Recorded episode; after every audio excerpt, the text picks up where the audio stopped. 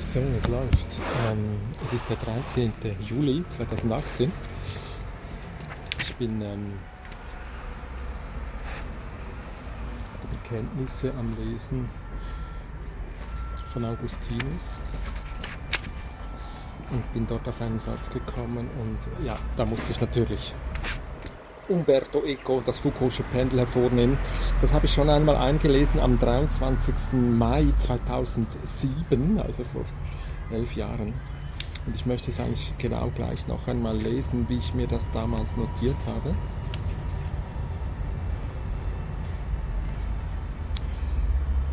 Es rettete mich Lia, jedenfalls für den Moment. Ich hatte ihr alles, oder fast alles, von unserem Ausflug nach Piemont erzählt überspringe ich ein bisschen. Pim, sagte sie, mir gefällt die Art nicht, wie du mit dieser Manunzio-Geschichte umgehst. Erst hast du die Fakten gesammelt, wie andere Leute Muscheln sammeln. Jetzt scheint es, als ob du Lottozahlen ankreuzt. Oh, das ist bloß, weil ich mich mit denen mehr amüsiere. Du amüsierst dich nicht, du bist fasziniert. Das ist was anderes. Pass auf, die machen dich krank. Jetzt übertreib nicht. Krank sind höchstens die selber. Man wird nicht verrückt, wenn man als Pfleger in der Klapsmühle arbeitet. Das wäre erst noch zu beweisen. Ich habe den Analogien immer misstraut, das weißt du. Und jetzt bin ich auf einmal mitten in einem Fest von Analogien, einem Coney Island, einem 1. Mai in Moskau, einem heiligen Jahr der Analogien und dabei stelle ich fest, dass einige besser als andere sind und frage mich, ob es dafür nicht zufällig einen Grund gibt. Pim, sagt Lia. Ich habe mir deine Karteikarten angesehen. Ich bin es ja, die sie hinterher wieder ordnen muss. Was immer deine Diaboliker auch entdecken, es ist alles schon hier. Schau her! Und sie klopfte sich auf den Bauch, an die Hüften, auf die Schenkel und an die Stirn. So wie sie da saß, breitbeinig mit gestrafftem Rock frontal vor mir, erschien sie mir wie eine stämmig blühende Amme sie, die so zart und biegsam war, denn eine ruhige Klugheit erleuchtete sie von innen mit matriarchalischer Autorität. Also weiter vorne wird eben gesagt, dass sie ja schwanger ist. Pim, es gibt keine Archetypen, es gibt nur den Bauch. Das Innen ist schön, weil da drinnen im Bauch das Kind heranwächst. Ein Pipan schlüpft da fröhlich hinein und die gute, wohlschmeckende Speise sinkt da hinunter. Und darum sind sie schön wichtig, die Höhle, die Schlucht, der Gang, der Untergang und sogar das Labyrinth, das genau so beschaffen ist wie unseren guten und heiligen Eingeweide. Und wenn jemand was Wichtiges erfinden muss, dann lässt er es von da drinnen kommen, weil auch du von da drinnen gekommen bist am Tag deiner Geburt und die Fruchtbarkeit ist immer in einem Loch, wo erst etwas verfault und dann siehe da, ein, ein kleiner Chinese, ein Dattelpalme, ein Affenbrotbaum. Aber oben ist besser als unten, weil wenn du auf dem Kopf stehst, fließt dir das Blut in den Kopf. Und weil die Füße stinken und die Haare weniger, weil es besser ist, auf einen Baum raufzuklettern und Früchte zu pflücken, als unter der Erde zu liegen und die Würmer zu messen, weil du dir selber wehtust, wenn du dich aufrichtest, du musst schon wirklich unter dem Dach sein und gewöhnlich tust du dir weh, wenn du irgendwo runterfällst und deswegen ist das oben himmlisch und das unten teuflisch. Aber weil ja auch wahr ist, was ich zuerst über meinen Bauch gesagt habe, ist eben beides wahr. Das unten und drinnen ist im einen Sinn schön und im anderen Sinn ist das oben und draußen schön. Und das hat nichts mit dem Geist des Merkur und dem universalen Widerspruch zu tun. Das Feuer hält warm und die Kälte bringt dir eine Lungenentzündung ein. Besonders wenn du ein Gelehrter vor 4000 Jahren bist und folglich hat das Feuer geheimnisvolle Kräfte, auch weil es dir das Suppenhuhn gar macht. Aber die Kälte konserviert dir das Huhn und wenn du das Feuer berührst, macht es dir eine böse Brandblase. Also wenn du an eine Sache denkst, die sich seit Jahrtausenden hält, wie die Weisheit, dann musst du sie auf einen Berg denken. Hoch oben, was gut ist, wie wir gesehen haben, aber oben in einer Höhle, was genauso gut ist, und in der ewigen Kälte des tibetanischen Schnees, was optimal ist. Und wenn du dann wissen willst, wieso die Weisheit aus dem Orient kommt und nicht aus den Schweizer Alpen, na, ganz einfach. Weil der Körper deiner Urahnen morgens früh, wenn er aufwachte und es noch dunkel war, nach Osten schaute, in der Hoffnung, dass die Sonne dort wieder aufging und es nicht regnen würde. Verdammter Mist. Ja, Mama. Ja, sicher, mein Kind. Die Sonne ist gut, weil sie dem Körper gut tut und keine Zicken macht, sondern brav jeden Tag wieder aufgeht. Und darum ist alles gut, was wiederkehrt und nicht bloß einmal vorbeischaut und dann Ade auf Nimmerwiedersehen. Und die beste Art, an einen Ort zurückzukehren, ohne denselben Weg zweimal zu gehen, ist im Kreis zu gehen. Und weil das das einzige Tier ist, das sich im Kreise ringelt, die Schlange, ist deshalb, ist, deshalb gibt es so viele Schlangenkulte und Mythen, denn es ist schwierig, sich die Wiederkehr der Sonne mit einem geringelten Flusspferd vorzustellen. Außerdem, wenn du eine Zeremonie zur Anrufung der Sonne machen musst, tust du gut daran, dich im Kreis zu bewegen, weil wenn du dich auf einer geraden Linie bewegst, fernst du dich und die Zeremonie wird sehr kurz. Es gibt noch einen anderen Grund, warum der Kreis die beste Form ist für einen Ritus, was auch die Feuerschlucker auf den Marktplätzen wissen, weil nämlich bei einem Kreis alle gleich gut sehen können, was in der Mitte passiert. Während wenn ein ganzer Stamm sich auf einer geraden Linie aufstellen würde, wie eine Trupp Soldaten, dann würden die, die weiter entfernt nichts mehr sehen. Und deswegen sind der Kreis und die Kreisbewegung und die zyklische Wiederkehr in allen Kulten und Riten fundamental. Ja, Mama. Ja, sicher.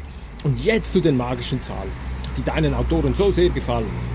Die Eins bist du der du einer bist und nicht zwei. Eins ist dein Dings da und eins ist mein Dings da. Eine ist deine Nase und eins dein Herz, woran du siehst, wie viele wichtige Dinge nur einmal da sind. Und zwei sind die Augen, die Ohren, die Nasenlöcher, meine Brüste und deine Eier, die Beine, die Arme und die Pobacken. Die drei ist magischer als alles andere, weil unser Körper sie nicht kennt. Wir haben nichts, was dreimal vorkommt und deswegen muss die drei eine höchst geheimnisvolle Zahl sein, die wir Gott zuschreiben, egal wo wir leben. Aber wenn du es genau bedenkst, ich habe nur ein Dings da und du hast nur ein Dingens. Still, lass jetzt die Witzeleien. Und wenn wir unsere beiden Dinger zusammentun, kommt ein neues Dingelchen raus und wir sind drei. Was meinst du? Muss da erst ein Universitätsprofessor kommen, um zu entdecken, dass alle Pole ternäre Strukturen haben, Trinitäten oder solche Sachen. Aber die Religionen sind nicht mit dem Computer gemacht worden, sondern von ganz normalen Leuten, die ganz normal gevögelt haben. Und alle diese trinitarischen Strukturen sind keine Mysterien sondern die Erzählung von dem, was du und ich machen und was sie gemacht haben. Klar? Also weiter. Zwei Arme und zwei Beine machen zusammen vier. Und deshalb ist auch die vier eine schöne Zahl, besonders wenn du bedenkst, dass die Tiere vier Beine haben und dass die kleinen Kinder auf vier Beinen laufen, wie schon die Sphinx wusste. Von der fünf brauchen wir nicht zu reden. Fünf sind die Finger der Hand, und mit zwei Händen hast du die andere magische Zahl, die 10, weshalb es notwendigerweise auch 10 Gebote sein müssen. Stell dir vor, es wären 12 und der Priester sagte erstens, zweitens, drittens und zählte mit den Fingern auf. Dann müsste er sich für die beiden letzten Gebote die Finger des Küsters ausleihen. Na, jetzt nimm den Körper und zähl mal alles, was auf dem Rumpf rausragt. Mit Armen, Beinen, Kopfen und Penis sind es sechs Sachen, aber bei der Frau sind es sieben Sachen und deswegen scheint mir, ist die sechs von deinen Autoren nie richtig ernst genommen worden, höchstens als Verdoppelung der drei. Weil sie nur bei den Männern funktioniert, die keine sieben haben. Und wenn sie kommandieren, ziehen sie es vor, die sieben als heilige Zahl zu sehen, wobei sie vergessen, dass auch meine Titten vorspringen. Aber egal. Acht. Mein Gott, wir haben nichts mit acht am Leib. Nein, warte, wenn, ich man, wenn man die Extremitäten nicht als je eine zählt, sondern als zwei, dann haben wir wegen der Ellenbogen und der Knie acht große lange Knochen, die rausragen. Und nimm diese acht plus den Rumpf und du hast neun. Und wenn du den Kopf dazu nimmst, kommst du auf zehn. Und so kannst du weitermachen, immer rund um den Körper herum und kommst auf jede Zahl, die du willst. Denk nur mal an die Löcher. Die Löcher? Ja, wie viele Löcher hat dein Körper?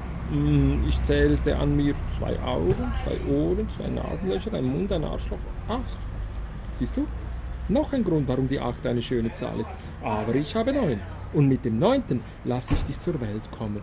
Und deshalb ist die 9 göttlicher als die 8.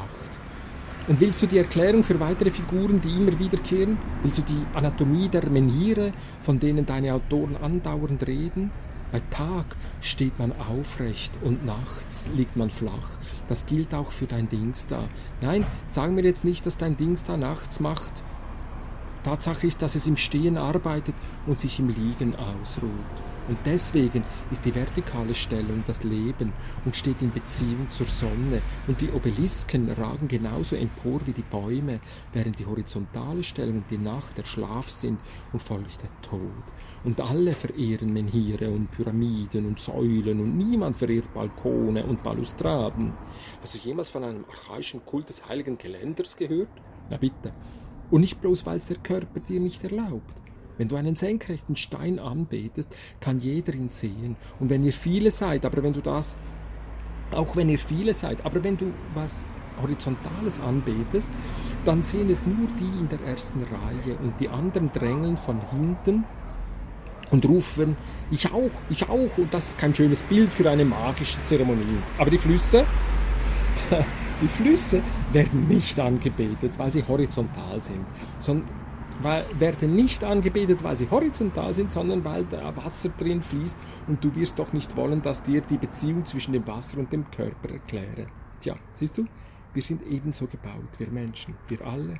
Wir haben alle den gleichen Körper und deshalb erfinden wir alle die gleichen Symbole, auch wenn wir Millionen Kilometer voneinander entfernt sind. Und alles ist zwangsläufig ähnlich. Und nun kapierst du auch, dass Leute mit Krips im Kopf, wenn sie den Ofen des Alchemisten sehen, der rundum zu ist und innen warm, dann denken sie an den Mutterleib, der das Kind hervorbringt.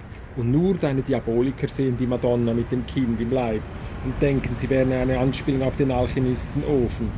So haben sie Jahrtausende mit der Suche nach einer verborgenen Botschaft verbracht dabei war alles schon da. Sie brauchten nur mal in den Spiegel zu sehen. Du sagst immer die Wahrheit, du bist mein Ich und das heißt mein Sich gesehen durch dich. Ich möchte alle verborgenen Archetypen des Körpers entdecken. An jenem Abend erfahren wir den Ausdruck, die Archetypen entdecken für unsere Momente der Zärtlichkeit. Als ich schon fast eingeschlafen war, berührte mich Lia an der Schulter. Ich habe was vergessen, sagte sie. Ich bin schwanger. Ah, das sagt sie erst jetzt. Hätte ich nur auf Lia gehört. Sie sprach mit der Klugheit derer, die wissen, woher das Leben kommt. Aber ich hatte keine Geduld gehabt. Ich war im Begriff, mich von Tiferets Schönheit verführen zu lassen. Ja, das ist ein super schöner Abschnitt. He?